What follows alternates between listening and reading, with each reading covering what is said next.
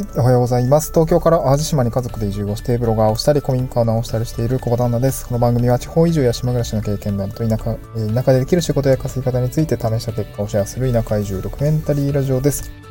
えー、おはようございます。今日は何曜日だ？えー、木曜日。あれ？水曜日？ちょっとわかんなくなっちゃった。えーっと、ちょっとね、曜日感覚は、まあ会社を辞めて7ヶ月も経つともう、わかんないですね。なんか、なんか最近はあれですかね、えっと、12月に、まあね、コロナも落ち着いてきているし、まあ、ワクチン接種も終わったというところもあって、まあ、年末年始、まあ、帰省をね、する。まあ、私の実家新潟なんですけれども、妻と子供、まあ、えっと、まあ、自分の母から見たら孫にあたる子たちがですね、まあ、生まれたので、まあ、ちょっと実家の新潟に帰ろうかなっていう話をしてたんですけど、まあ、いつは、いつ帰ろうかってなった時に、なんかまあ、お互い別にこう、曜日に縛られることもないし、時期ですよね。あの、お正月っていうものが別にあるわけじゃない仕事柄。うん、まあ、個人事業主なんで、ないし、向こうはもう仕事を休んでるんで、特にないんですよね。ってなった時になんかわざわざお正月じゃなくてもいいか、みたいな話をしていたんですよね。まあ、混むし高いし、みたいな。飛行機とか高いしね。なんかそういう話をしてた時に、こう、ふとやっぱり、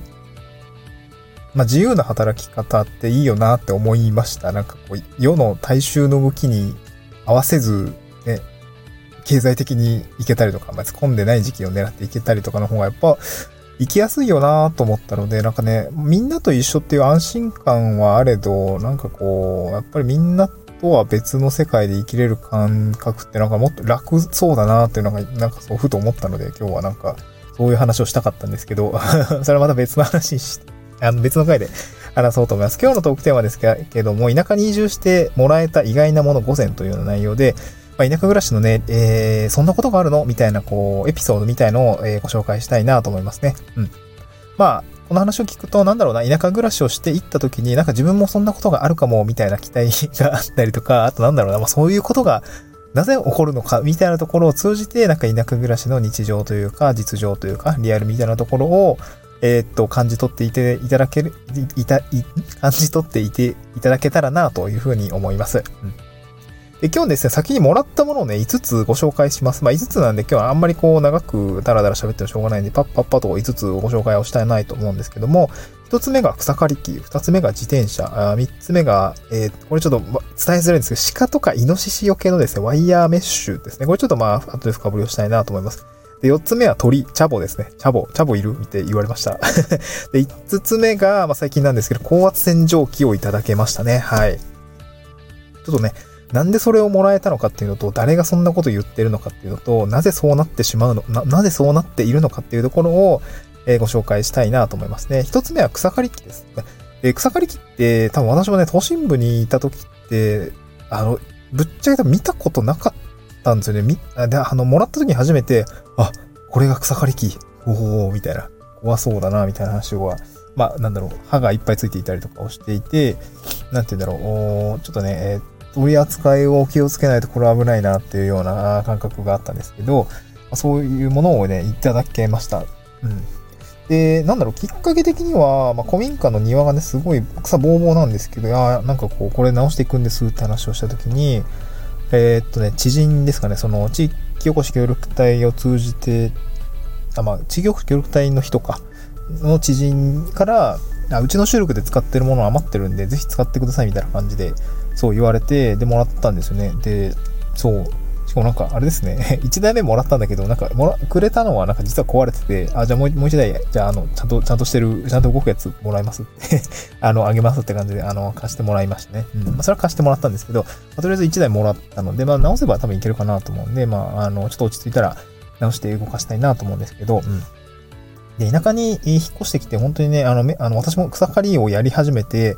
なんか、こう、そういう場面をね、まあ、なんだろう、これ、えっと、カクテルパーティー効果だったかな、そういう話、あの、こう、自分がこの車欲しいって思った時に、急にこう、くる街中にはその車がよく見えるようになるみたいな、あれ？カクテルパーティー効果じゃないな、なんだっけ？何効果だっけ？ちょっと忘れちゃった。えーっと、そう、なんかそう、精神的に、あ、精神的にそういうのがあると思うんですけど、なんか田舎暮らしをして、草刈りをやり出すと、草刈りやってる人をね、よく目につくっていう状況になっていて、こうなんかこう、田舎に来ると、シルバー人材センターのね、あのおじいちゃんたち、まあでも田舎のね、シルバー人材センターのおじいちゃんたちもほぼ現役なんで、60とか 70こう、あの、70近くてもね、全然バリバリでもうみんな普段から草刈りしてる人たちが来るんで、めちゃくちゃ早くて仕事もできるんですけど、なんかそういう人たちがあの高速のなんか脇のこう道とかね、ガーッとこう一気にやってんなみたいなのを見ていたりとかするし、で、なんかやっぱ結構持ってる人がたくさんいるので、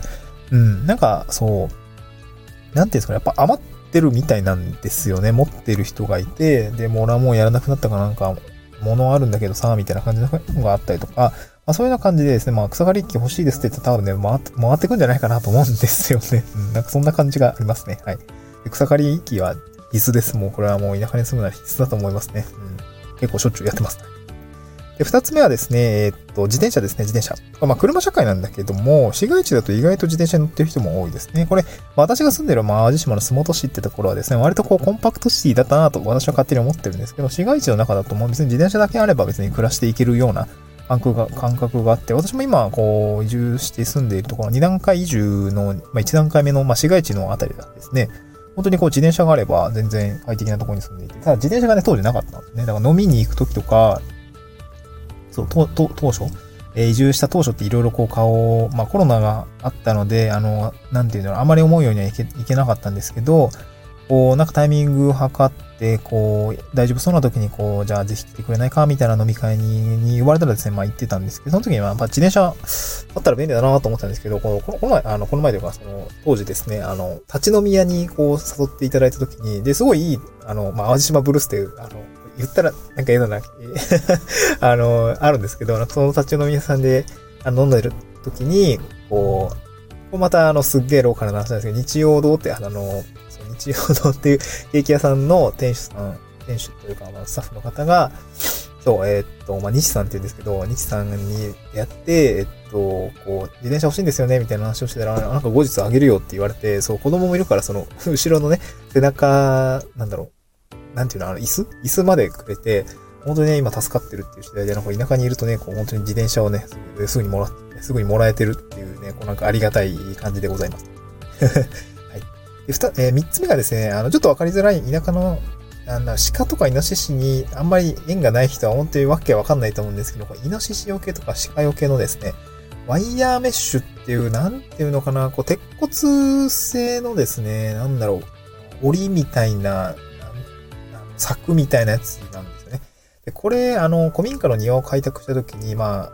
結構ね、壁をごそーっと取って、あの舗装道路にしたの、舗装道路じゃない、道路にしたんです傾斜、傾斜のついた道路にしたんですけど、入り口にしたんだけどね。で、そこ柵がなくなるじゃないですか。そしたらもうね、翌日からね、本当にイノシシの足跡がめちゃくちゃバーって入ってて、湯に出入りしてたよ、みたいなこと言っていて、柵つけなきゃなーってなって、でもそんなどこで買ったらいいかもわかんないし、でも割と高いよ、みたいな話も聞いていて、どうしようかなって言ったら、なんかそのね、お世話になってる工務店さんから、その解体現場で出たものがあるからあげるよって言われて、いや、マジっすかみたいな。めっちゃもらいました。めっちゃもらって結構余っていて、まあ、ただね、なんかその、なんていうの、古民家の反対側の庭もちょっとね、山に面してるところもなんか、よく見たら、もう多分柵ついてるんですけど、もうだいぶ老朽化していて、穴が開いてるんで、多分そこから入ってきている形跡があって、あ、これはもうまたなんか、こう綺麗にしたらそこの網もしっかりやらなきゃね、みたいな話をしていたので、まあちょっと今後使う予定なんですけど、本当にね、よくわかんない。その田舎暮らしに必要なものなんだけど、都会にいたらよくわかんないやつとかたくさんあって、だからその、なんて言うんだろう。そういうものがいただけるのってすごいね、ありがたいし、そう、なんていうの、出会わないしね、何買ったらいいかもわかんないんで、すごい助かりますね。そういうイノシシよけのワイヤーメッシュみたいなのをもらいましたね。これは3つですね。えー、4つ目ですね。えー、これはですね、鳥です。チャボいるって言われました。チャボいる。まあ、チャボの子供が生まれたということで、なんか集落の子、方から打診があったんですけど、まあなんか、その、今もらってないなと思って、ちょっと今回は断ったんですけど、そう、鳥小屋作んないといけないねって話になって、いや、鳥小屋ちょっと今作る余裕はないんですけど、ってなって、まあ、古民家も改装してるとこなんで、ちょっと来年、再来年ぐらいでもいいですかって言ったら、まあじゃあ、来年なんかまた縁があったらあげるよって感じで、本当にね、こう、なんだろう、鳥が欲しい人は多分普通にすぐもらえると思います。そういうね、鳥飼ってるとか知り合いにいれば、子供、まあ、ひなですよね、が生まれたりとかするとなんかどうって言われたりするんで、なんかそういうね、世界観なんだなっていうところはね、本当に都会と違うなっていう感じがありましたね。うん。で、5つ目が高圧洗浄機ですね。これ最近もらいました。そう、古民家のね、改修をしている時に、こう、お世話、お世話になってる、まあ、大工さんっていうのかな、大工さんからね、こう、もらいました。なんかこう、ずっとね、家の前に置いてあって、なんで置い、いつか使うんだろうなと思ってたんですよね。で、この前こう、一緒に作業してる休憩時間に、あ、そうそう、ここに置いてあるあの、高圧洗浄機、あの、いらないからあげるよって言われて、え？って思って、いきなり急に？みたいな。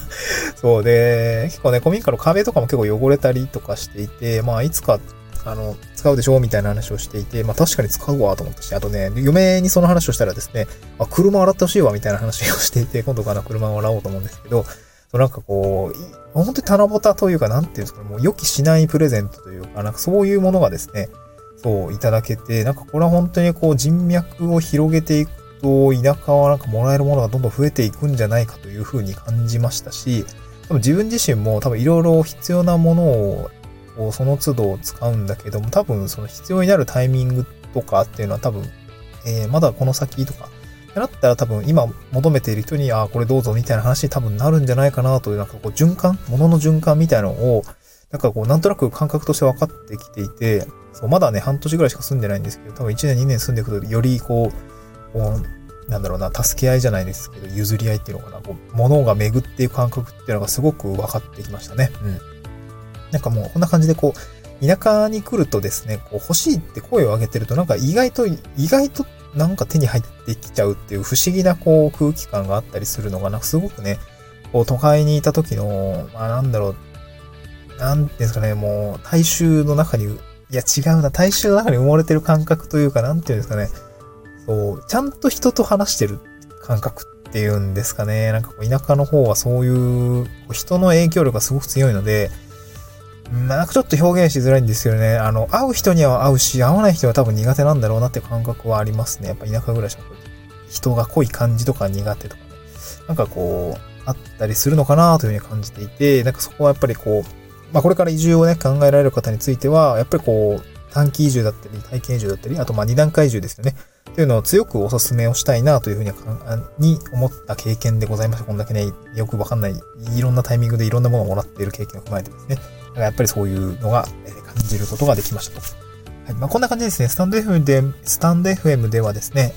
えっと、まあ、毎回その田舎暮らしだったり、移住の経験談だったり、移住のコツですね。あとはまあ、えっと、今は地域おこし協力隊として収入を得てるんですけど、まあそれをやりながらブロガーをやってれば、ちょっといろいろね、多分ライターもやりたいなというふうに考えていて、えっ、と、まあ、どうやったら田舎で稼いでいけるのかみたいな話をですね、ちょっと試しながらやっていきたいし、ま、ちょっと子育てしていながら移住もして、ちょっとゼロから稼ぎを作っていかないといけないって、ちょっといろいろ大変な状況なんですけども、なんかそういう、あの、似たような境遇の方のなんか参考になれば幸いですというような形で、このスタンド FM で、まあ、毎回話、毎日配信をしておりますので、まあ、ぜひですね、このスタンド FM のアプリでフォローしていただければなと思います。あの、放送内容が良ければいいねもしていただけると励みになります。またですね、ツイッターの方もやっていて、えー、今回あの、スタンド FM の概要欄にリンク貼り付けておりますので、そちらから飛んでいただけると、ツイッターのアカウントに飛びます。ツイッターの方もですね、同じく田舎暮らしだったり、移住のコツだったり、あと、まあ、あの、稼ぎ方とか経験談みたいな話をですね、あの、常に発信をしております。えー、何か参考になったりとか、えー、する、あの方もいらっしゃるかなと思うので、ぜひフォローをよろしくお願いをいたします。なんかこう、まあ、お互いね、移住をしたりとか、田舎暮らしをしたら、なんかこう、多分あるあるみたいので、こう、共感したりすると思うので、その時はね、なんか、えー、リプとか、いいねとかをさせていただいたり、まあ、なんか縁があったら DM させていただいてお話ができたらいいなと思いますね。なんか最近はちょっと Twitter のスペースにも興味が出てきているので、なんかふ、ふらっとお話ができたらいいなと思いますね。はい。なんか移住相談とかあればまた DM をいただければなと思います。過去に2回ほど、ちょっと個別にお話をさせていただいた機会もございましたので、またぜひよろしくお願いをいたします。えー、次回の収録でお会いしましょう。バイバーイイ。